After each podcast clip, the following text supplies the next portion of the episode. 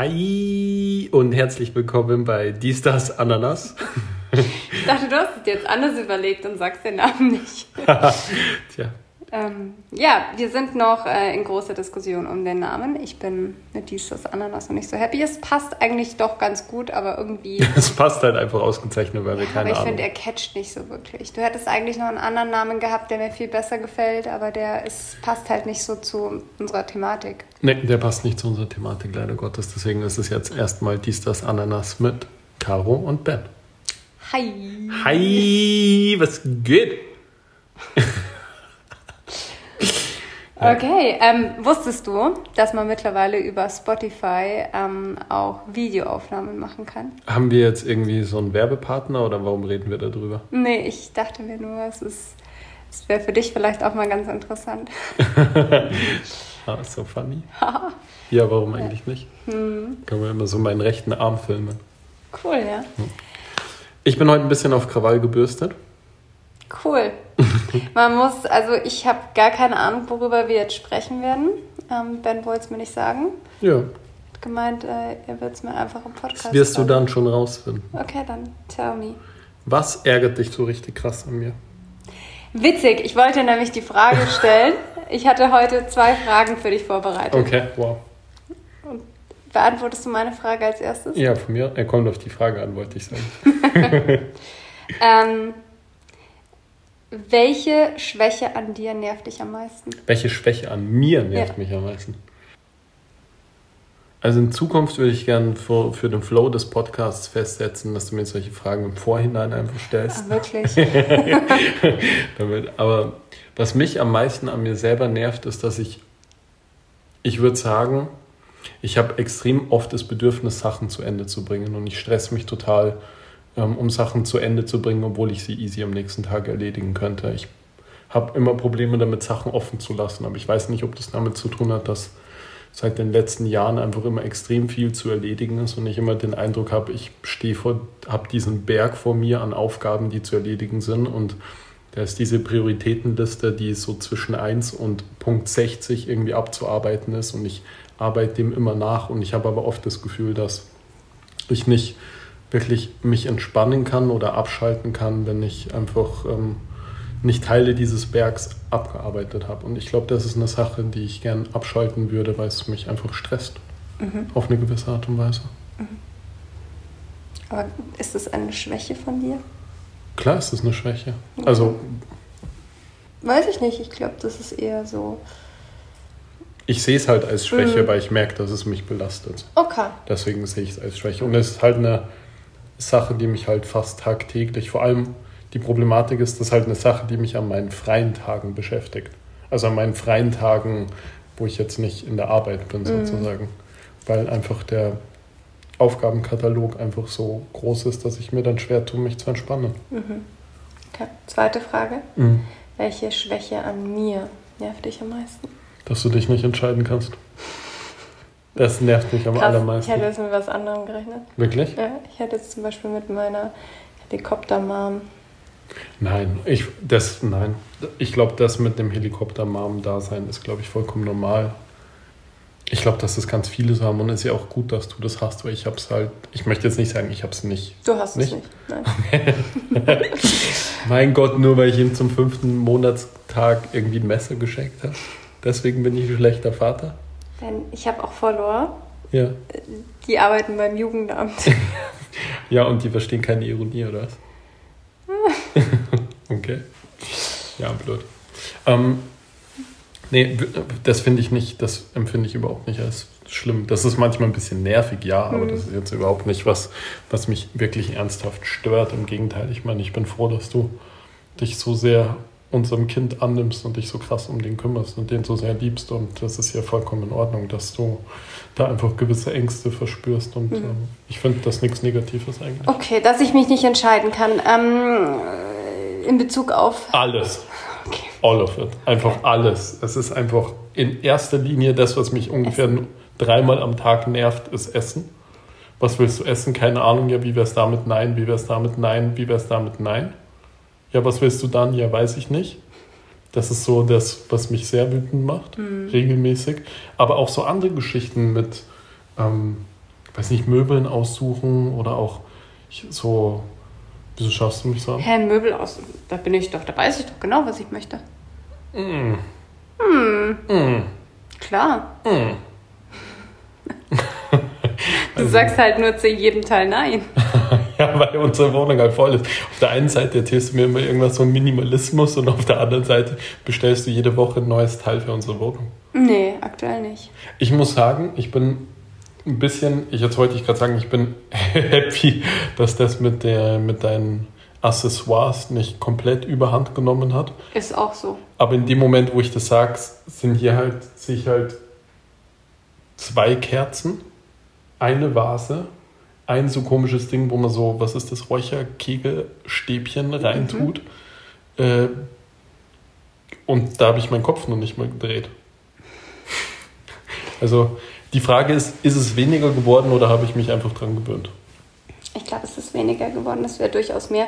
Wobei ich sagen muss, ich bin gerade nicht so zufrieden mit unserer Wohnung. Oh Gott im Himmel, das ist, oh Gott, das startet wieder. Ich kann And nicht here mehr. we go again. Boah, ich habe so das Gefühl, als würde mein Leben aus den letzten Jahren in erster Linie aus Möbeltragen bestehen. Ich bin ja einfach innerhalb kürzester Zeit dreimal umgezogen jetzt. Du bist zweimal umgezogen. Ja. Ja. Mhm. Dann ist meine Mama umgezogen. Das waren ganz schön viele, ganz schön viele Möbel zu tragen irgendwie in letzter Zeit, finde ich. Und dann so, davor ist ja mein Papa verstorben und wir haben die Wohnung ausgeräumt und boah, es waren viele Möbel und Dinge, die von A nach B und von B dann auf den Wertstoffhof gebracht wurden. Ja, deswegen kannst du ja, Mal wieder anfangen. bist du es ja gewohnt. Ja, voll. Okay, ähm, alles klar. Äh, was für eine Frage hast du mir am Anfang gestellt? Ich wollte dir noch eine Sa Sache sagen, weil du ja, weil es, witzigerweise ist eh deine zweite Frage an mich genau die Frage, die sozusagen im Grunde auch das Thema anspricht, auf das ich hinaus wollte. Weil eine Sache, die mich noch an dir stört, wenn ich das mal hier so offi offiziell mal sagen kann, Ich werde erstmal fertig gemacht. ist ähm, unsere Streitkultur. Hm, Ich wusste, dass du darüber sprechen möchtest. Ja, Ja, okay, unsere Streitkultur. Mhm. unsere nicht vorhandene Streitkultur eher Okay, ist, ja. glaube ich, so das Problem. Und die Frage ist, ist liegt es an mir oder liegt es an dir oder liegt es an uns beiden? Weil, ich muss jetzt ein bisschen ausholen. Ich habe das Gefühl, dass wir als Paar extrem gut zusammenpassen. Nicht, weil wir dieselben Interessen haben, im Gegenteil, sondern weil wir uns extrem gut ergänzen. Es gibt so Sachen, die interessieren mich überhaupt nicht und spielen einfach keinerlei Rolle in meinem Leben. Wenn es nach mir ginge, hätten wir einfach die Hälfte der Möbel zum Beispiel in dieser Wohnung noch nicht, weil ich mich nie drum gekümmert hätte. Oder, weiß nicht, wenn wir irgendwo hingehen, ist, dann fällt mir ein, shit, haben wir dieses und jenes eingepackt und du hast es eingepackt, weil du dran gedacht hast. Aber ich hätte niemals dran gedacht. Aber genauso umgekehrt, glaube ich, ist es bei dir ja auch, dass es viele Sachen gibt, die dich überhaupt nicht interessieren und mit denen du dich gar nicht auseinandersetzen möchtest und die mich halt durchaus interessieren und die wir ergänzen uns einfach als Paar sehr gut, auch wenn wir so sehr unterschiedlich sind. Ich glaube, wir haben so die einen gewissen Grundbasis, eine Basisethik, auf die wir uns einigen können. So, wir haben denselben moralischen Kompass, aber abgesehen davon ist sehr viel sehr unterschiedlich zwischen uns, würde ich sagen. Ja. Und ich finde, dass das extrem gut funktioniert und sich extrem gut ergänzt, außer halt beim Streiten. Und warum ich das anspreche, ist, weil ich erst vor kurzem von so einer Studie erfahren habe, wo es darum ging, was so determinierende Faktoren dabei sind, wenn Paare miteinander streiten, die darüber entscheiden, ob Paare über lange Zeit zusammenbleiben oder nicht. Und da sind so diese klassischen Sachen drin, wie wenn man streitet, dass man die Wörter niemals und immer und so absolute Wörter halt verwendet, die halt dazu führen, dass man den anderen in so eine Ecke treibt und bla Das bla. machen wir aber nicht. Nee, das machen wir nicht. Aber muss ich mich, muss ich schon aktiv machen, muss ich sagen. Ich meine, warum wir das nicht machen, ist ja der Grund, weil du halt einfach nicht mit mir streitest. Richtig. Und ich bin halt der Sohn eines äh, halben Italieners, der sein Leben lang mit Jezorn gekämpft hat. Und ähm, bin schon ein eher Emotion. Temperament, Temperament, temperamentvoller Mensch. Ja, aber vor allem temperamentvoller Streiter. Das. So, jetzt nicht, dass ich sehr streitlustig bin, aber ich habe schon das Bedürfnis, dass wenn wir gegeneinander anecken, dass das auch ausdiskutiert wird. Mhm. So. Mhm. Und du bist aber eher jemand, der dann so komplett mich in mein Schneckenhäuschen verziehe. Richtig. Und das triggert mich halt extrem einfach. Vor allem du ziehst dich halt über Tage in dein Schneckenhaus und lässt ja. mich in meinem, in meinem Saft. Aber das ist eigentlich gar nicht, es ist, du hast mich ja schon mal gefragt, was man dagegen tun kann mhm. und was du vor allem ändern kannst. Und das, ja. du kannst da gar nichts dran ändern. Das ist wirklich nur ein mein Problem quasi. Ja, aber und es ist halt eben das, nicht nur doch, dein Problem. Das Thema ist halt das, dass ich denke dann da auch nicht also es ist jetzt nicht so, dass ich sage, ich ziehe mich jetzt in mein Schneckenhaus zurück und ich will, dass du irgendwie vor dich hin schmorst. Also du sagst, es ist keine aktive Entscheidung. Es ist, keine es ist eher so, dass mich das, dass ich das erstmal mit allen möglichen Optionen in meinem Kopf durchgehen möchte und mit mir selber ausmachen möchte, bevor ich da offen drüber spreche für mich fühlt es sich halt an wie eine aktive Kriegsstrategie, weil die genau gegen mich halt sozusagen spielt. Nee, überhaupt nicht. Es ist einfach nur, dass ich noch nicht selber dazu bereit bin, darüber zu reden und ich das erst in meinem Kopf quasi mit mir selber irgendwie ausmachen muss und erst dann darüber sprechen möchte. Das Problem ist, über diese Tage, die du dann nicht mit mir redest, werde ich halt wütender und wütender und immer emotionaler und in meinem Kopf wird es immer verkehrter und verquerter und auch, ich meine, es ist eh schön jetzt zu erfahren, dass das keine aktive äh, Entscheidung von dir ist. Sozusagen. Ich will dich ja nicht auflaufen lassen. Das ist Aber so ja fühlt es sich halt natürlich an, wenn ich halt fünfmal das Gespräch mit dir. Vor allem der Klassiker ist, ich, da werde ich wahrscheinlich nicht der einzige Mann sein, der damit zu kämpfen hat. Aber ich, es passiert irgendwas, ich in dem einen oder anderen Fall weiß ich nicht mal, was passiert ist, weil es mir nicht bewusst ist, dass ich irgendwas gemacht habe, was dich ärgert oder nervt oder schockiert oder was auch immer. Und dann sehe ich in deinem Gesicht, irgendwas ist nicht in Ordnung. Irgendwas ärgert dich. Ich meine, so gut kennen wir uns schon, dass das, ich brauche nur eine Sekunde in dein Gesicht schauen, weiß ich sofort, okay, irgendwas stimmt nicht. Und mhm. dann als verständnisvoller, bemühter Freund sage ich dann, K.O., was los? Und dann schaust du mich an mit diesem Blick und sagst nix. Und dann weiß ich schon, fuck. Jetzt, ab jetzt wird es einfach ein Theater werden. Und dann geht es ewig dahin und die Problematik ist, es ist ja nicht, dass es nix ist, sondern es ist ja offensichtlich was. Und du bist halt auch ein schlechter Schauspieler. Es ist jetzt auch nicht so, als würdest du das verbergen können. Ja. Und dann geht das aber teilweise über Tage, dass du mich ständig auflaufen lässt und ich dastehe und sage, Caro, was ist? Möchtest du mit mir sprechen? Willst du mir sagen, was dich stört? Können wir, können wir einfach reden miteinander? Was ist denn los? Und in der Zeit werde ich halt massiv emotional, weil mich das einfach, weil mich das auch belastet, muss ich sagen. Hm. Ja, I feel you. Cool, danke. ähm, I feel you, aber für,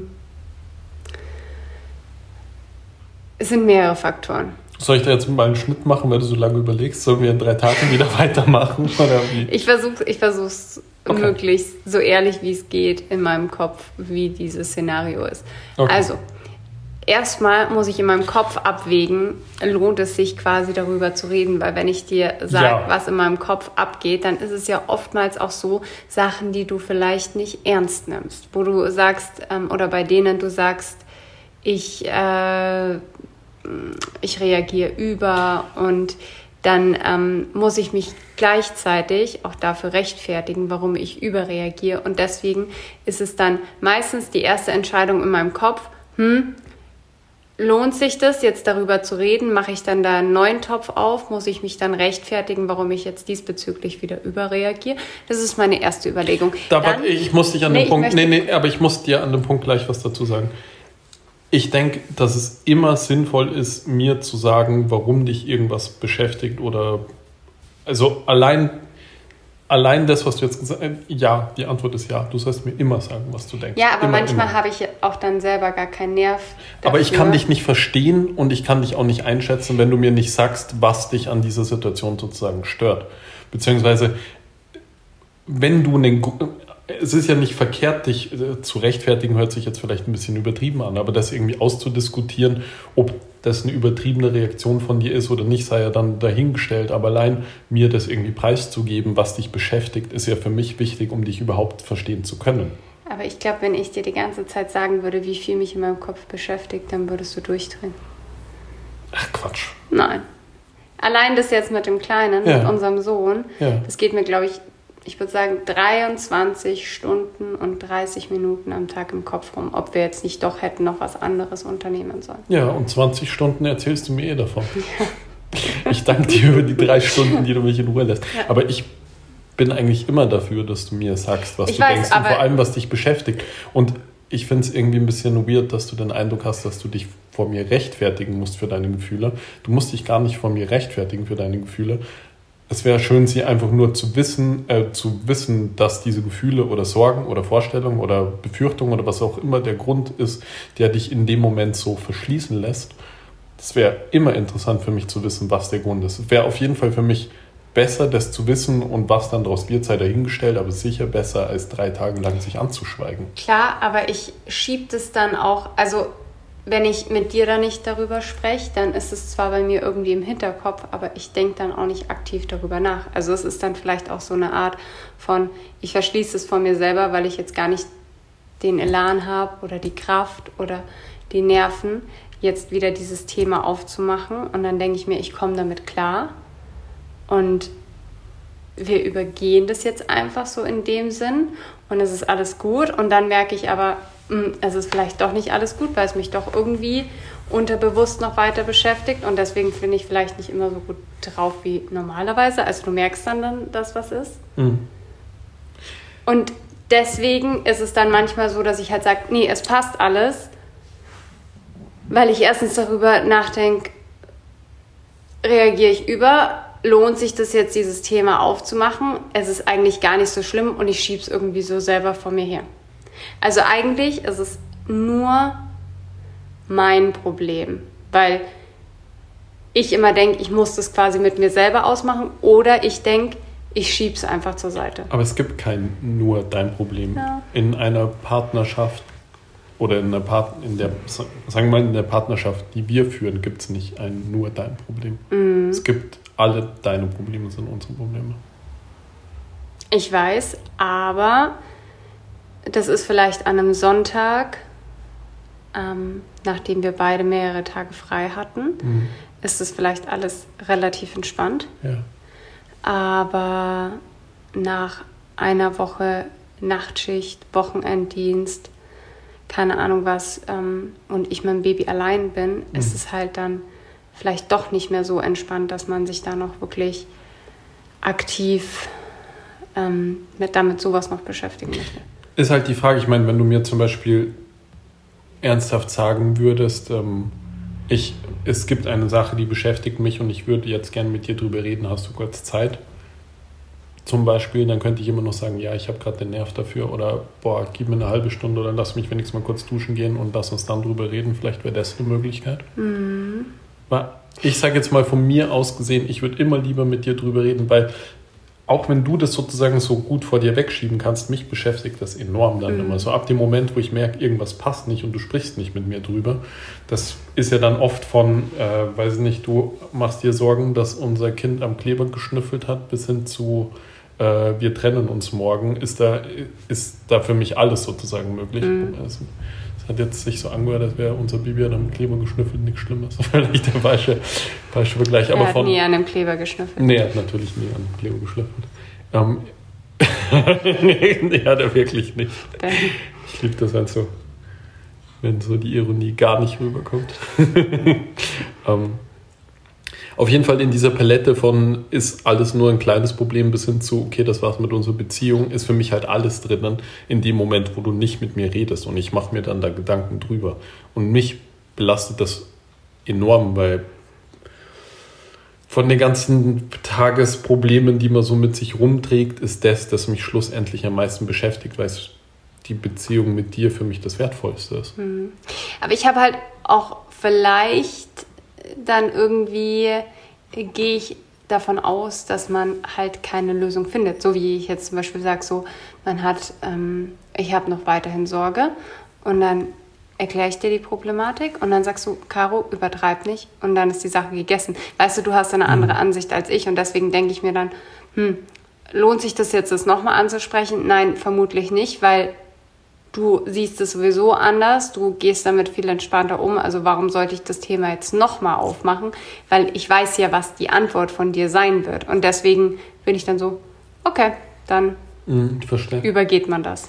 Aber vielleicht, vielleicht müsste ich dann sozusagen an dem Punkt wissen, dass, dass dich die Sache wirklich beschäftigt und wir setzen uns einfach wirklich hin und geben uns, weiß nicht, eine Viertelstunde oder eine halbe Stunde Zeit, dann noch eingängig drüber zu reden. Und du musst mir aber auch klar formulieren, was deine, was deine Angst ist mhm. oder was deine Sorge ist. Und vielleicht teile ich dann die Sorge oder vielleicht kann ich die Sorge dir dann auch nehmen, indem wir dann nochmal irgendwie drüber reden. Aber ich habe auch nicht den Eindruck, dass das einfach, einfach nur zuzusperren und zu sagen, ja, ähm, wird sich schon von selbst lösen, ähm, dass das die Lösung ist. Weil übrigens, es gibt auch noch eine andere Studie zu dem Thema, die besagt, dass Paare, die, also es gibt anscheinend die Möglichkeit, dass beide Partner so sind wie du, Sprich, beide verschließen das, beide wollen Probleme lieber übergehen, beide sind bereit, Probleme einfach runterzuschlucken und so zu tun, als gäbe es die nicht. Und diese Paare sind glücklich miteinander und dann gibt es so die Paare, die sind mehr so wie ich, die sind super emotional und schreien sich gegenseitig an und dann ist die Sache aber auch irgendwie geklärt. Mhm. Aber die Problematik herrscht zwischen den Paaren, wo der eine so ist und der andere so ist. Mhm. Das ist so ein bisschen, weil ich möchte halt reden und diskutieren und auch mal irgendwie schreien ja, schreien ist jetzt vielleicht übertrieben, aber halt irgendwie mit der Axt halt ein paar Türen kaputt hauen oder so. Normales mhm. Zeug halt. Mhm. aber ähm, du möchtest halt übergehen. Das ist, glaube ich, eher so das Hauptproblem. Und ich wäre aber durchaus bereit, mehr auf dich zuzukommen, wenn ich wüsste, wie ich auf dich zukommen kann. Aber wenn als Antwort kommt, wenn ich zu dir sage, Caro, was beschäftigt dich oder können wir reden oder gibt es irgendein Problem, du sagst einfach nur nö und drehst dich um und gehst, dann ist das halt schwer für mich, mhm. das zu akzeptieren. Ich meine, ich könnte wahrscheinlich kann ich nicht von jetzt auf gleich dann sagen, natürlich, ich komme dann mit allen Gedanken, die mir durch den Kopf gehen, sofort immediately zu dir. Muss ja Aber man sein. kann vielleicht irgendwie so, dass ich dann sage, es gibt ein Problem, gib mir ein paar Tage. ja, aber oh Gott. aber es hat nichts mit einer womöglichen Trennung zu tun und unser Baby hat nicht an einem Kleber geschnüffelt. ja, so viel du weißt, hat es nicht an dem Kleber geschnüffelt. Stop it. Ja, mh, verstehe. Also weiß ich jetzt nicht, äh, ja gut, wäre auf jeden Fall mal ein Schritt, wir können das ausprobieren. Es gibt auch so ein Ding, ähm, wo man, vielleicht wäre das was für dich, das könnten wir eigentlich mal ausprobieren. Das ist so eine Art von indirekten Streiten sozusagen. man befindet sich im selben Raum, mhm. man schaut sich nicht an. Also okay. wir befinden uns im selben Raum, du schaust in eine Richtung, ich schaue in die andere Richtung. Mhm. Und jeder Part hat eine Viertelstunde Redezeit. Ja. 15 Minuten. Und du kannst diese 15 Minuten nutzen, wie du möchtest. Das heißt, du redest 15 Minuten und ich muss 15 Minuten die Klappe halten. Ich höre dir 15 Minuten zu. Mhm. Du kannst in den 15 Minuten alles sagen, was dich beschäftigt, was du was dir Sorgen macht, was dich nachts wach hält. Und ich muss, ich höre dir 15 Minuten zu. Du kannst auch 15 Minuten nur da liegen und an die Decke starren und ich liege 15, 15 Minuten neben dir. Und wenn deine Zeit abgelaufen ist. Das würde ich wieder richtig sauer machen, wenn ich dann kein Wort sagen würde. das würde mich extrem wütend 15 machen. 15 Minuten, ich sage kein Wort. Uff! Ja. Und, ja, aber wahrscheinlich wird es so laufen, gell? Und dann hat der andere Gesprächspartner sozusagen die Möglichkeit, 15 Minuten zu reden. Und das macht man halt viermal insgesamt, also eine Stunde. Und es ist total interessant, was da für Sachen halt rauskommen, wenn dein Partner dir eine Viertelstunde mal zuhört. Ja. Es hört sich so an, als ob wir voll oft streiten würden, aber das tun wir gar nicht. Wir streiten überhaupt nicht oft. Wir streiten vor allem, wenn wir streiten, über relativ unbedarfte, also relativ un... Mhm. Oder? Okay, wow. Finde ich eigentlich nicht. Also ich... okay, let's fight. Nein, aber ich denke, also wenn wir streiten, dann sind das für mich eigentlich schon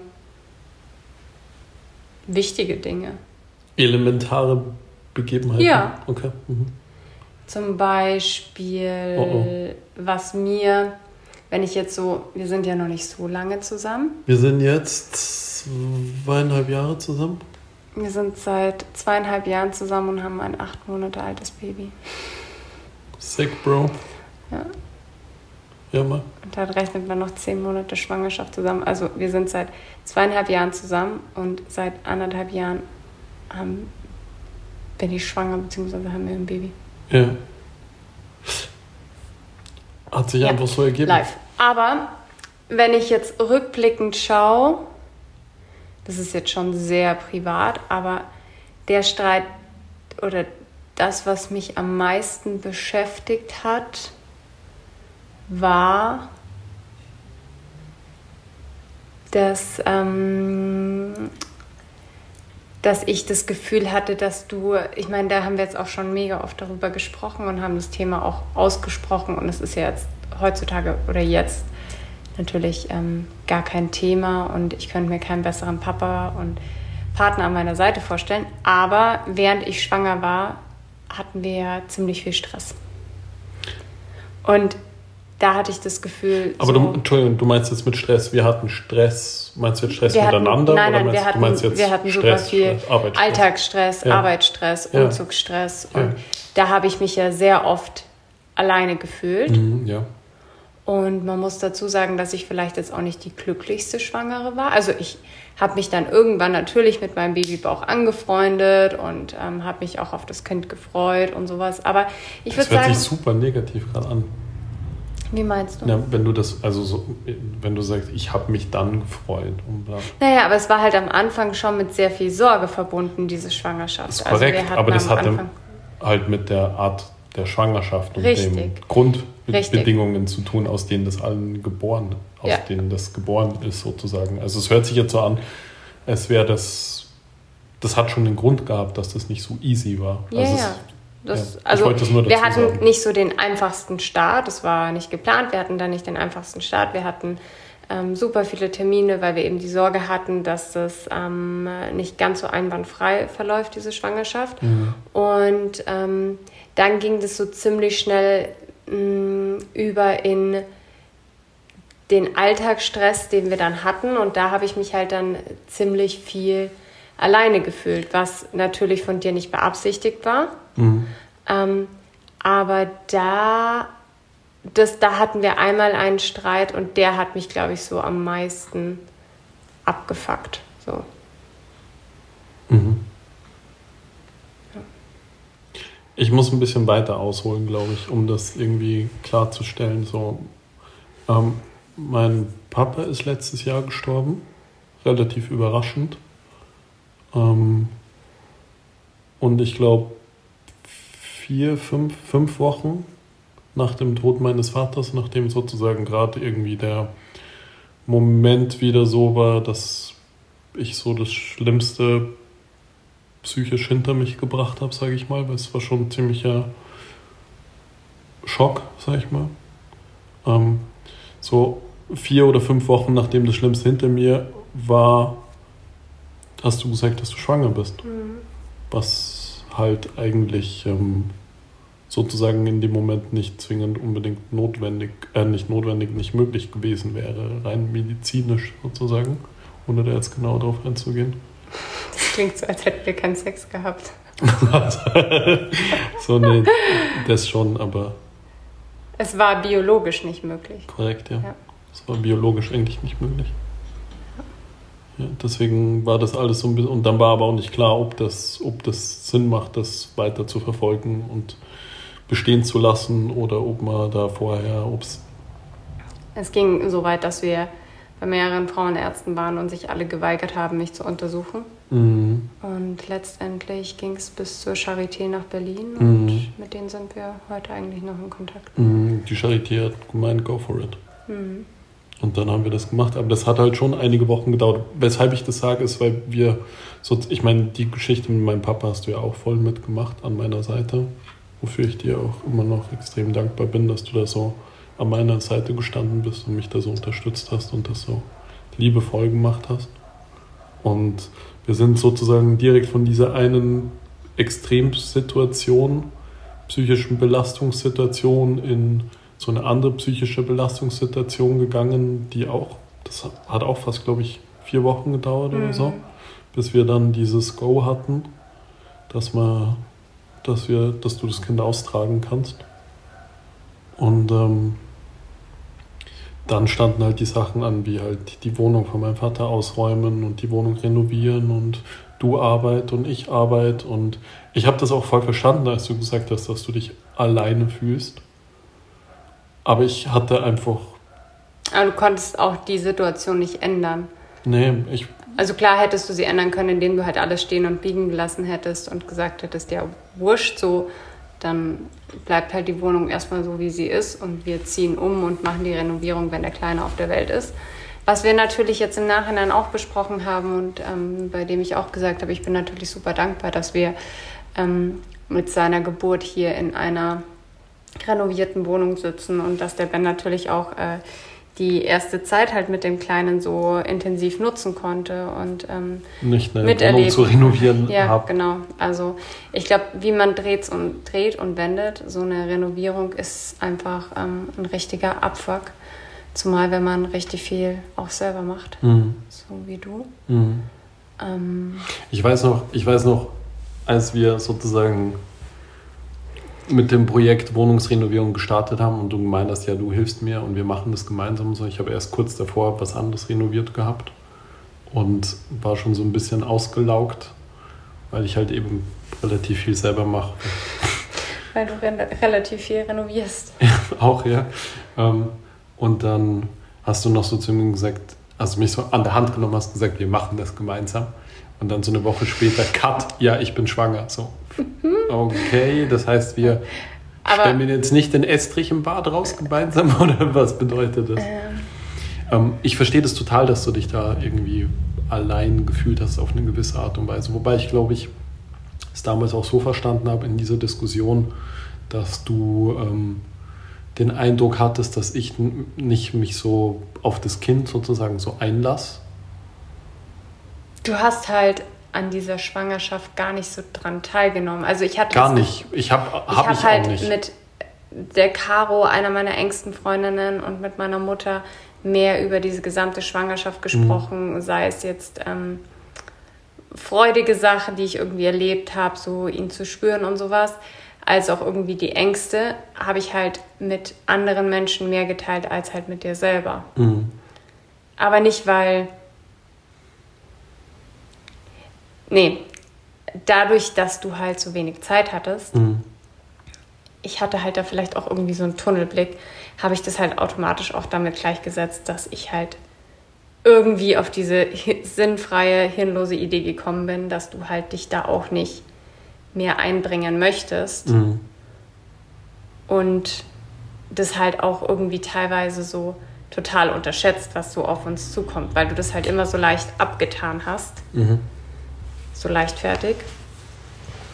Ich, darf ich was sagen ja. dazu? Ich habe mehrere, also ich muss mehrere Sachen dazu sagen. Auf der einen Seite, also es war definitiv so, dass ich mit meinem Kopf jetzt nicht in deiner Schwangerschaft groß, großartig drinnen war und dass ich mich da auch nicht großartig darauf vorbereitet habe. Ich meine, wir können ja dann zum Beispiel kurz über unseren Online, Online ähm, Geburtskurs reden.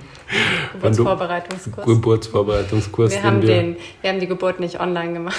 die Geburt online. Faxen Sie mal Ihr Kind durch. Ähm, aber es war, es war natürlich so, ich habe halt meine Arbeit als Tierarzt gehabt und habe halt gleichzeitig jede freie Sekunde, die ich hatte, hier in der Wohnung verbracht und habe halt versucht, das möglichst fertig zu kriegen, bevor das Kind kommt. Mhm. Und ich glaube, allein, ich habe die Türklinken am 24. Dezember um halb vier angeschraubt. Da war ich fertig. Am mhm. 24. Dezember. Und dann haben wir von 31. bis äh, 31.12. bis 2.1. haben wir, glaube ich, den Umzug gemacht, weil ich da die drei Tage frei hatte. Mhm. Und es war halt. Ich weiß noch, wir lagen an Silvester, in der Silvesternacht lagen wir um, um halb acht, zehn im Bett. Nee, um 18 Uhr im Bett gelegen schon. Ah ja, halb um halb zehn sind wir wieder aufgewacht. Um halb, weil die Leute so geschossen haben. Sie fix. Die um halb zehn angefangen haben zu schießen. Die Verrückten. Ja, weil wir den ganzen Tag schon. Aber es, Aber es war halt ein Mörderstress, aber ich wollte es halt einfach fertig kriegen, bevor irgendwie das Kind da ist. Und ich mhm. muss sagen, ich bereue es auch nicht. Es ist natürlich scheiße, dass du dich da allein gefühlt hast in dem Moment, aber ich bin halt in meiner Mittagspause, anstatt zu dir zu kommen und deinen Bauch zu streicheln, bin ich halt in die Wohnung gefahren und habe halt den Boden abgeschliffen ja, oder da hat natürlich auch irgendwie so. so die Realität nicht mit meiner Vorstellung übereingestimmt. Mhm. Meine Vorstellung war halt so, das erste Mal schwanger sein. Und wir liegen so vorm Kamin und ich streichle deinen Bauch. Ja, ich bin jetzt nicht so der Kamin-Fan.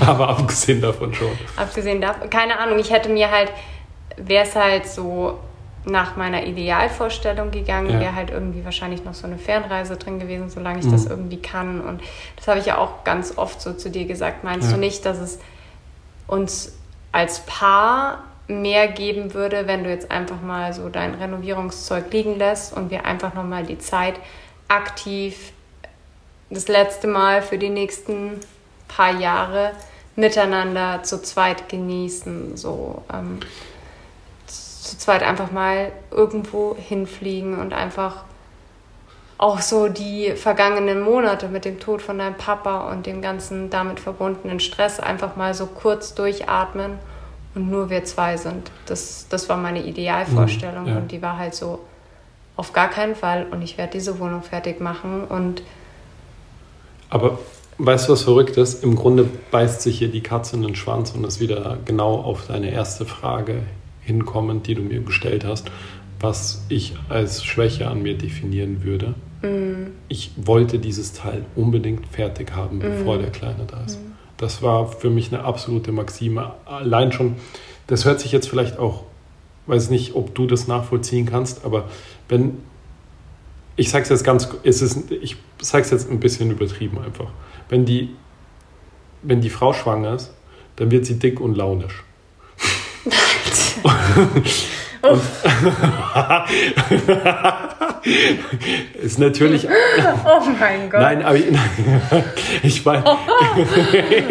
ich meine. Das machen wir als Titel. Titelbeschreibung. Nein, ich, äh, ich formuliere das. Wenn die Frau schwanger wird, wird sie dick und launisch. Ich ist das bei einer Kuh auch so? ich, ich formuliere das jetzt absichtlich so grob und so. Das ist jetzt komplette Übertreibung. Ich meine es natürlich nicht so. Aber ich sage das, ich sag das deswegen, weil du davon ausgehst, dass wir keinen schönen Urlaub gehabt hätten? Nein, das nicht. Aber für mich, für, ich habe nichts von deiner Schwangerschaft so. Also ich, hab, ich hatte das, du als Frau spürst, wie sich dein Körper verändert und wie wieder in dir was wächst und du spürst, wenn sich der bewegt und so. Und ich spüre nach sieben Monaten, wo der schon in dir drin ist, das erste Mal irgendwie sowas, wenn ich meine Hand auf deinem Bauch liegen habe, dass da sich vielleicht drinnen was bewegt. Weißt du, so, du hast, hattest, du hast natürlich als Mutter eine ganz, ganz andere Wahrnehmung von Anfang an für diese ganze Geschichte als ich. Das, was ich von außen sozusagen als Außenstehender mitbekommen habe, ist, dass du halt einen Bauch bekommst und halt oft sehr launisch warst sozusagen in der Zeit, wenn ich das so sagen darf. Ja, aber ich wollte ja nicht im Urlaub, dass wir da liegen und du 24-7 deine Hand auf meinem Bauch hast, mhm. sondern... Ähm, du wolltest, dass wir gemeinsam die Zeit genießen. Richtig. Ja, ja es wäre auch, ja, ja, es wäre wär auch nicht verkehrt gewesen. Wahrscheinlich ist beides nicht verkehrt. Ähm, wahrscheinlich war es auch nicht zwingend positiv jetzt für unsere Beziehung, dieser Stress vom letzten Jahr. Und auf der anderen ja. Seite gibt es halt einfach Momente, wo man durchbeißen muss. Ich denke mir halt jetzt im Nachhinein, erstens hätte ich die, weiß ich nicht, wie entspannt ich sein hätte können, wenn ich gewusst hätte, dass hier irgendwie in der Wohnung, in die wir irgendwann ziehen wollen, noch die Socken von meinem Papa in der Kommode liegen. Mhm. Ich weiß nicht, wie gut ich das verarbeitet hätte, damit dann auf Urlaub zu fahren und deinen Bauch zu streicheln. Sag ich dir ganz ehrlich. Du hättest ähm, meinen Bauch nicht streicheln müssen. Ich, ich, ich, du weißt, wie ich das heute ja, meine, Bruder. Ja. Ich habe das jetzt sehr grob formuliert. Ich, hab, ich wollte damit einfach nur klarstellen, dass. Schauen wir mal, ob die Zuhörer das so sehen. Die werden das natürlich anders sehen, das ist mir eh klar. Aber es ist einfach schwer, als, oder es ist, glaube ich, auf jeden Fall schwerer für einen Mann an so einer Schwangerschaft teilzuhaben, als es für die Frau natürlich ist, die halt die mhm. Hormone und die körperliche Veränderung und auch, das ist ein, ein ganz anderer Level. Das mhm. den du damit hast. Und natürlich hätte ich die Zeit super gern mit dir verbracht. Aber ich weiß nicht, ob ich das hingekriegt hätte, wirklich so abzuschalten mit allem, was davor passiert ist und auch mit allem, was gewartet hätte. Und was man schon auch sagen muss, ich habe halt wirklich sechs Monate lang Vollgas gegeben, damit sich das halt ausgeht. Ich meine, die Wohnung war von eine ältere, herunter, heruntergekommene, voll bis oben hin vollgeräumte Wohnung zu, wir ziehen sechs Monate später ein und ich habe im Grunde mehr oder weniger fast alles selbst gemacht. Hm, ja. Und ich habe das halt neben meiner Arbeit gemacht. Ich bin halt, weiß ich nicht, nach der kleinen Tiersprechstunde um halb neun Uhr abends hierher gekommen und habe halt Steckdosen geschraubt oder what, keine Ahnung, was halt alles zu tun war. Es war halt super viel Arbeit. Und wenn ich mir vorstelle, nachdem der Kleine, und deswegen habe ich das vorher auch so grob formuliert, wenn dieses Baby heraus ist und der Kleine da ist, dann ist es für mich ganz anders, das wahrzunehmen, als wenn du halt mit deinem dicken Bauch da sitzt und halt genervt bist von irgendwas. Mhm. Und ich muss sagen, im Nachhinein, wenn wenn sich wieder anbieten würde oder wenn man wieder in diese Situation stecken würde, dann würde ich es wahrscheinlich wieder so machen. Ich würde es wahrscheinlich nicht anders machen, weil es ist sich auch ums Arschlecken ausgegangen. Mhm. Ich meine, wir sind dann irgendwann Mitte Januar oder Anfang Januar hier eingezogen. Dann haben wir, dann ist dieses ganze, du räumst alles aus, das dauert ja dann auch wieder Wochen, bis bis dann das Bett da steht, wo es hin soll und dann räumt man hier wieder um und das räumt man um und dann muss man noch irgendwo hier was holen und da braucht man noch was und es hat ja dann noch Wochen gedauert. Wir sind ja jetzt noch nicht fertig. Ich bin sind, schon wieder motiviert. Wir, wir wären schon längst fertig gewesen, wir fangen dann mal wieder von vorne an. Mhm. Aber ich muss sagen, im, Nach im Nachhinein glaube ich, war es schon die richtige Entscheidung, das vorher zu machen, weil jetzt, wo der Kleine da ist, da sechs Monate lang Vollpower hier in der Wohnung alles zu renovieren und dann ähm, kriege ich den Kleinen nicht mit. Ja, ja, sowieso. Aber ich verstehe voll und ganz, dass du dich in dem Moment irgendwie allein gelassen gefühlt hast. Man muss halt auch runterbrechen. Wir haben in sehr wenig Beziehungszeit schon sehr viel erlebt. Ja. Und deswegen wollte ich das halt auch vielleicht noch irgendwie so reinquetschen mit Corona. Und ähm, wenn man sich überlegt, wir waren, wir zwei, wir waren noch nie miteinander einmal feiern. Stimmt, ja. Du hast mich noch nie sternhagelvoll gesehen. Ist korrekt, ja, du mich schon öfters. Mhm. Aber du hast mich noch nie sternhagelvoll gesehen. Ja, das stimmt. So beim Feiern. Du hast mich noch nie so erlebt. Also, das ist halt. Als wir. Du hast mich schon bei der Geburt erlebt, aber du hast mich noch nie sternhagelvoll. Also, es ist halt stimmt, halt krass. Uns fehlen noch voll viele erste Male eigentlich. Ja, voll. Ich kann mich erinnern, als wir, nachdem wir in der Toskana fast überfallen worden wären, dann Hals über Kopf nachts aufgebrochen sind und einfach 820 Kilometer in einer Nacht durch nach Hause gefahren sind. Ähm, da haben wir irgendwie Gespräche miteinander geführt. Da saß unser Baby schon mit im Auto. Mhm. Da haben wir Gespräche miteinander geführt, die wahrscheinlich andere Paare führen beim dritten Date oder so.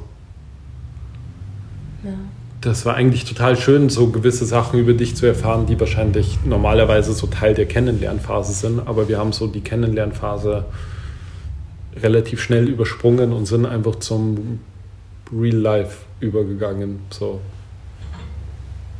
Hat sich einfach so ergeben, oder? Ja, aber ich würde sagen, wir waren schon in der Kennenlernphase, hatten wir schon auch tiefe Gespräche. Ja, klar, aber ich meine, jetzt ist jetzt nicht so, dass wir uns irgendwie ein Jahr lang kennengelernt haben und dann sind wir zusammengekommen, sondern es hat irgendwie von Sekunde eins an ziemlich gut gleich gepasst und aufgrund der äußeren Um. Ich meine, ich glaube, wir wären niemals so schnell zusammengezogen, wenn nicht die Entfernung gewesen wäre. Wenn nicht die Entfernung und Corona gewesen wäre. Ja, ja. Es war halt auch nicht so leicht über die Grenze, also für mich war es leicht, über die Grenze zu kommen, aber für dich war es ja. nicht so leicht, über die Grenze zu kommen. Ja. Aber allein das war schon so. Da war ja noch Österreich, Deutschland komplett zu. Ja. Als wir uns kennengelernt haben. Ja. Also allein das waren schon so jetzt nicht unbedingt die normalsten Umstände, unter denen wir uns da kennengelernt haben und dann auch uns dazu.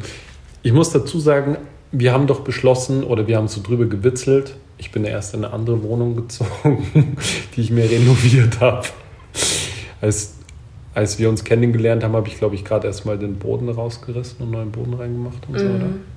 Und dann haben wir irgendwie so drüber gewitzelt, ob es nicht cool wäre, wenn wir zusammenziehen und wir schauen jetzt, fangen mal zum Suchen an. Mhm. Und dann hatten wir am nächsten Tag was. Und dann haben wir uns das, glaube ich, am nächsten Tag auch schon angeschaut. Und dann haben wir uns aber auch, glaube ich, gleich dazu entschlossen, da einzuziehen. Nee, wir haben davor noch eine andere Wohnung angeschaut. Ah ja, stimmt, wir haben noch eine andere angeschaut, richtig. Aber es hat jedenfalls nicht lange gedauert nee. von der Entscheidung, hey, wir könnten zusammenziehen zu, okay, wir haben eine richtig coole Wohnung gefunden, let's do it. Ja. Das ging re relativ flott dann. Ja. Mm, magst du noch von deinen ähm, Erfahrungen erzählen oder von deiner Sichtweise, wie du den Online-Geburtsvorbereitungskurs empfunden hast? so für alle vielleicht Daddies to be, ähm, die mm. von ihren Partnerinnen auch genötigt werden, einen Partnergeburtsvorbereitungskurs mitmachen zu müssen. Also ich muss, es kommt halt immer ein bisschen, glaube ich, davon an, darauf an, was man für einen Background hat. So, wenn man mhm. jetzt regelmäßig Geburten macht, ja, bei Kühen, du brauchst die Augen nicht verdrehen, aber es geht jetzt nicht so viel anders. Das, es kommt was Kleines aus das was Großes. Eine sehr große Streitproblematik bei uns beiden ist, dass wenn mich während einer Zeit oder während ich schwanger war und ich eh schon sehr empfindlich war, was meine Körperveränderung anging, er mich einfach ständig mit einer Kuh verglichen hat. Nee, das stimmt nicht. Nein, nein, nein, nein, nein. Das hört sich so an, als hätte ich. Nee, nee, das stimmt nicht. Ich habe dich nicht mit einer Kuh verglichen. Na, aber du hast alle Gegebenheiten hast du mit einer Kuh gleichgesetzt. Ja, weil es halt auch das Gleiche ist. Es funktioniert halt alles relativ ähnlich. Es ist jetzt nicht, unter den Säugetieren ist der Großteil läuft relativ gleich ab. So. Ja. Ja, ich weiß, aber ich habe dich ja nicht mit einer Kuh verglichen, sondern ich habe den Vorgang, der passiert, mit der Schwangerschaft von einem anderen Säugetier verglichen, mit dem ich relativ viel zu tun habe. Und es hat sich ja auch herausgestellt, dass es jetzt nicht so unterschiedlich ist, außer dass ich niemals so an einem Kalb anziehen würde, wie die an unserem Kind angezogen haben. Leckt mich am Arsch. Ähm, ja, und das war halt dann auch schon mal gleich ein Punkt, dass ähm, ich mit Ben diesen Geburtsvorbereitungskurs gemacht habe und er sowieso alles wusste. Wie so ein kleiner Streber. Also der Geburtsvor also ich hatte eher, ich hatte keine Lust auf den Geburtsvorbereitungskurs. Weil Formel 1 kam. Nee, am Samstag war noch nicht Formel 1, am Sonntag war der Formel 1. Es ging auch gar nicht um Formel 1 ist mir nicht so wichtig, darum geht es gar nicht.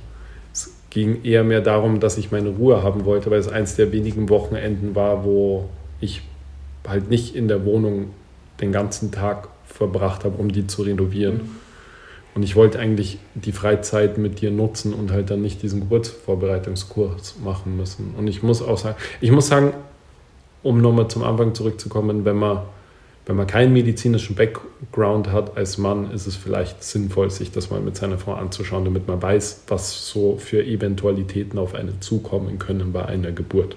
Mhm. Das ist definitiv ja. zu empfehlen für einen Mann, vor allem auch für eine Frau, ja. aber vor allem auch für einen begleitenden Mann ist es, denke ich, gut zu wissen, was da passieren kann, damit man halt nicht komplett geschockt oder traumatisiert oder überfordert oder was auch immer ist. Wie dann die Geburt selber ist. ist ich eh glaube auch, dass diese ganzen Übungen und sowas, die man gemacht hat, die muss man jetzt nicht zwingend irgendwie, dass man denkt, oh, ich habe jetzt eine Übung vergessen. Man hat ja eine Hebamme mit bei der Geburt, also ähm, man bekommt dann da bei der Geburt auch eh alles gesagt. Aber mhm. ich glaube einfach auch, dass so dieses Geburt auch irgendwie was Reales wird in einem Kopf. Also für mich war das nochmal so ein großer Step gefühlt, so dass diese Geburt, dass man einfach alles irgendwie mal gehört hat. Also ich, für mich war, ich habe das Gefühl, dass hätte ich mich nicht so auf eine Geburt vorbereitet, dann wäre ich jetzt, glaube ich, traumatisiert. Es waren ja auch bei diesem Geburtsvorbereitungskurs, waren ja, glaube ich, auch zwei Frauen dabei, die durchaus von, die hatten ja schon Geburten. Und die waren traumatisiert, Und ja. die haben diesen Geburtsvorbereitungskurs gemacht, weil sie sich davor halt nicht damit auseinandergesetzt haben und da halt dann Sachen schiefgegangen sind und da war das ein ziemliches Drama für die. Und das kann ich mir auch vorstellen, dass das sicher Narben hinterlässt, wenn man da so eine Erfahrung macht, ja. ohne Frage. Aber für mich war jetzt da nichts Neues dabei, muss ich ehrlich sagen. Für mich war abgesehen von den Stellungen, die die Dame davor gezeigt hat, die wir dann auf Kamera, Alter, das war so unangenehm, auf Kamera, wo dann mehrere Paare in, wie heißt das? da zusammengeschaltet waren. Wie heißt in das? Zoom-Meeting? Ja, in so einem Zoom-Meeting und dann haben alle da irgendwie die Hüften ihrer Partnerin rumgekreist und jeder, jedes Paar hat jedem Paar dabei zugeschaut, wie die Hüften der Partnerin gekreist werden und im Vierfüßler stand und so und hier und da und so. Es war schon bisschen unangenehm. Die Hebamme wiederum war total gut, fand ich. Die war extrem gut. Die hat das super gut gemacht. Ja. Aber es war jetzt nicht so, als wäre ich aus dem nach zwei Tagen da rausgegangen und hätte gesagt, ah ja krass, das wusste ich gar nicht. Mhm. Weil es halt wie bei einer Kuh ist. I'm sorry, es ist halt einfach so. Es ist halt ein relativ ähnlicher Vorgang. Ähm, aber ich habe es ja schlussendlich gemacht für dich, nicht für mich. Und das war dann auch okay für. Als ich begriffen habe, dass es für dich wichtig ist, dass ich das mit dir mache, habe ich es mit dir gemacht. Für mich habe ich es nicht als wichtig empfunden. Mhm. Und auch im Nachhinein hätte es jetzt an meiner Experience mit dir ein Kind zu kriegen nichts geändert. Ja. Ja, aber für dich war es einfach wichtig. Ich verstehe auch, dass es für dich richtig war, auch wenn ich in dem Moment vielleicht gerade nicht so zugänglich dafür war. Aber ich habe mich ja dann eher eines Besseren besonnen und habe das dann mit dir gemeinsam mhm. gemacht und habe deine Hüften gekreist im Zoom-Meeting vor allen Leuten. Möchtest du erzählen die Frage der Dame aus Hamburg, glaube ich, damals oder so? Die schlussendlich auf Nachfrage gefragt hat, wie man am besten die Nachgeburt verzehrt? Und ich habe dann gesagt, wenn man mal eine Nachgeburt gesehen hat, dann hat man wahrscheinlich keine Lust mehr, die Nachgeburt zu essen. Und dann hat die Hebamme gefragt, was ich mache. Und dann habe ich mhm. gesagt, dass ich Tierarzt bin. Und dann haben wir herzlich gelacht. Ja. Ja, so war das. So war das.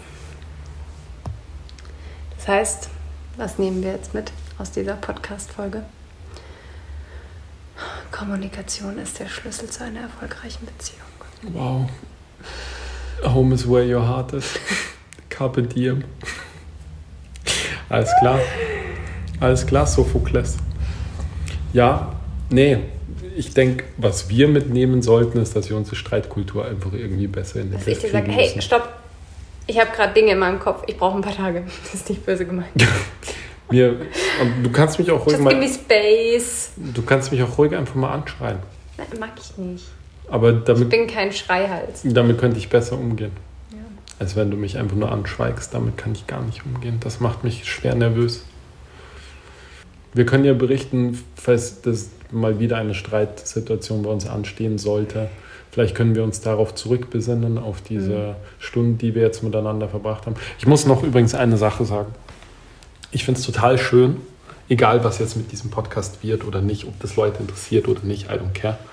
Ich finde es total schön, mich aktiv mit dir hinzusetzen und eine Stunde mit dir zu reden, weil in unserem Alltag ist es eigentlich relativ selten möglich, ohne Telefon, ohne Baby, ohne Besuch, ohne whatever, einfach mal sich hinzusetzen mhm. und mit seinem Partner eine Stunde zu reden, ist total das schön. Ist krass, ja, das stimmt. Ist richtig schön. Wenn man das einmal macht, dann fällt einem eigentlich erst auf, wie viel man eigentlich schafft zu reden, wenn der Alltag nicht so hittet. Also über was man dann plötzlich anfängt zu reden. Mhm. Ich meine, ich habe oft den Eindruck, dass wir am tiefsten oder am besten miteinander reden, wenn wir im Auto sitzen, weil ja. das so oft irgendwie das, die einzige Zeit ist, wo wir gemeinsam, in der wir gemeinsam wohin fahren, wo halt einfach, wo nur du und ich sind, außer, mhm. außer das Baby brüllt gerade wie am Spieß. Aber abgesehen davon ist das eigentlich die einzige Zeit, in der wir eigentlich oft wirklich gut miteinander zum Reden kommen, weil ich komme aus der Arbeit spät nach Hause, dann bin ich meistens müde, gehe früh ins Bett, du bist eher länger wach. Ich stehe in der Früh auf, nehme den Kleinen, du schläfst noch, bis ich wieder in die Arbeit gehe meistens. Und dann sehen wir uns halt Mittag und an den Wochenenden ist halt dann doch auch oft deine Arbeit dann zu erledigen. Sprich, ich helfe dir halt irgendwie bei whatever, Fotos machen. Periodenunterwäsche shooten. Periodenunterwäsche shooten zum Beispiel. Alter, ja. ja. Hm. Der Kerl, der nicht mal der Kerl, der bei StudiVZ ausgestiegen ist, ist jetzt Influencer Trophy Husband geworden. Das lebendige Stativ. Mhm. Mhm. Sagen, dann beenden wir diese Folge. Okay, cool. Cool, danke, ciao. Wir wollten noch über irgendwas reden. Äh, wir wollten über irgendwas reden. Wir wollten noch über, ähm, wir haben noch Bens Fragestunde. Okay. Länderunterschiede zwischen Österreich ja. und Deutschland. Ja, aber das musst du eigentlich sagen, oder? Du arbeitest ja auch in Deutschland. Achso, ja, stimmt. Ähm, also, ganz klar, in Deutschland gibt es bessere Brezen. Also, keine Ahnung, was die da in Österreich fabrizieren, aber das ist einfach nur eine Frechheit. Mhm. In Österreich gibt es dafür bessere Semmeln und bessere Mehlspeisen. Mehlspeisen bin ich bei dir, Semmeln würde ich jetzt nicht behaupten. Na doch, so eine Kaisersemmel in Österreich schmeckt schon oft ein bisschen besser als in Wer Deutschland. zur Hölle ist bitte eine Kaisersemmel? Ich bitte dich. Die Österreicher ja, essen genau. Kaisersemmel. Ähm, ja. Ich finde, ähm, ich muss sagen, als ich hierher gezogen bin, hat mir nicht so gut gefallen, dass ich ähm, mit der österreichischen, österreichischen Mentalität sowie mit dem österreichischen Rassismus so gut zurechtgekommen bin. Aber jetzt bist du Mittlerweile so bin ich auch so ein kleiner, krantiger Halbösi geworden, der nee, jeden nicht. Mal anflaumt. Na doch, beim Einkaufen gehen kann ich da auch schon mal grantig werden. Aber man muss schon, also man muss dazu, dazu sagen, als du hierher gekommen bist, wenn man dir mit einem, mit einem Einkaufswagen über den Fuß gefahren ist, dann hast du dich dafür entschuldigt. Ja. Ja, das hat, das ist Gott sei Dank nicht mehr so. Ja. Aber das, das meinen die Österreicher auch gar nicht so böse. Das ist halt hier einfach so. Hier ist halt ein bisschen ein rauerer Ton. Ja, dann muss man sagen, ich meine, Bayern ist schon auch sehr schön, aber Salz, Salzburg, Salzkammergut, Seen ist halt schon, ähm, lässt sich kaum überbieten. Mhm. Also das ist schon traumhaft schön. Innerhalb von 40 Minuten hast du halt so viele Seen, so viele Berge. Es ist schon cool. Mhm. Da kann höchstens das Allgäu mithalten. Aber da mag ich den Salzburger Dialekt dann schon wieder lieber. Als das Allgäuerische? Ja. Ja, gut. Ja. An alle Allgäuer, nachdem wir es uns letztens mit dem Schwarzwald vertan haben. Ich habe Family im Allgäu, reiß dich zusammen. Ich habe gar nichts gegen das Allgäu. Ja. Jedenfalls nichts Wirksames. Ben hat einmal zu mir gemeint, wann fahrt ihr denn in der Allgäu? Das stimmt nicht, in den Allgäu, habe ich gesagt. Und jetzt sagt er, in das Allgäu. Ja, weil es anscheinend das Allgäu heißt. Ins Allgäu heißt Aber heißt nicht der Gau, also in Österreich ist der Gau männlich. Es ist das Allgäu, Ben. Ist Goi, hat Goi nichts mit Gau zu tun? Weiß ich nicht. Aha. Ja, ich weiß auch nicht. Erwischt. Aha. Okay. Haben wir sonst noch irgendeinen, äh, ja, also die Öffnungszeiten, ich meine, die sind schon in Bayern unterirdisch, aber in Österreich Öffnungszeiten. Pff. Entschuldigung, dass wir Arbeitnehmerschutz haben. Verzeihung. Ja. Verzeihung, dass die Gertrude nicht bis Sonntag um 21 Uhr im Rewe sein muss, weil irgendein Kasper es nicht hinkriegt, einen Tag lang für äh, sich Essen zu Hause einzulagern für einen Tag mm. oder sich einfach Essen zu bestellen. Also Was bitte. haben wir noch? Lächerlich. Österreich-Deutschland-Unterschiede, fällt dir noch irgendwas ein? Ähm, äh, ja. Humor. Ich finde, die Österreicher haben, ist meine Meinung, einen viel besseren Humor als die Deutschen. Mhm. Der ist einfach viel schwärzer. Und Krankenversicherung ist eine Katastrophe. Wo, in Österreich oder in Deutschland? In Österreich. Krankenversicherung ist. Thema Geburt. Naja, was war das Problem mit der Krankenversicherung? Dass wenn du äh, keine ähm, Privatversicherung hast in Österreich, kannst du dir kein Einzelzimmer nach der Geburt gönnen. Weil dann müsstest du die gesamte Geburt selber zahlen. Ich dachte, das ist ein Scherz. Tja. In Deutschland zahlst du, glaube ich, für ein Familienzimmer oder für ein Einzelzimmer, wenn es geht, 40 Euro die Nacht oder sowas. Ich muss sagen, ich habe mich eigentlich im meisten Fall in den österreichischen Krankenhäusern bisher ja, immer ein bisschen besser. wenn du dir halt Fuß, den Fuß brichst, ist es eine Geschichte, aber wenn du gerade ein Kind rausgepresst hast und einfach deine fucking Ruhe mit einem Neugeborenen haben möchtest und dann aber neben dir jemand liegt mit Zwillingen, dann ist das Ey, ganz ehrlich, ich hätte lieber eine mit Zwillingen genommen, als ich mit meinem Beinchen da irgendwie gelegen bin, als diese drei alten Dudes, die alle jetzt so krass geschnarcht haben, dass in der Nacht eh kein. Ich konnte gar nicht schlafen in der Nacht, als ich da gelegen bin im Krankenhaus die Woche. Ja. Da war What einer else? mit Schlafapnoe und hat immer so Erstickungsanfälle viermal die Nacht gehabt und hat hysterisch zum Brüllen angefangen. Und das war nur einer von den vier. Du warst sogar in Deutschland gelegen, hättest du dir halt ein Privatzimmer geholt. Das konnte ich mir nicht leisten. 50 Euro soll ich die haben. Okay, ähm, ja. Mhm. Mir fällt jetzt auf die Schnelle nichts. Dir ist eh viel eingefallen, muss ich sagen. Die Autobahn ist in Deutschland. Ja, oh mein Gott. Wenn man mal kurz fahren darf, ja. okay. Mhm. Aber dafür sind die Toiletten in Österreich viel schöner auf der Autobahn. Mhm.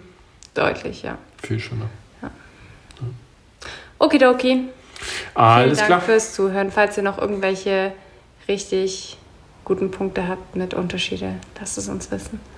Und ansonsten, danke fürs Reinhören und bis vielleicht zum nächsten Mal. Küss die Hand, Bus über Papa. Ciao, ciao.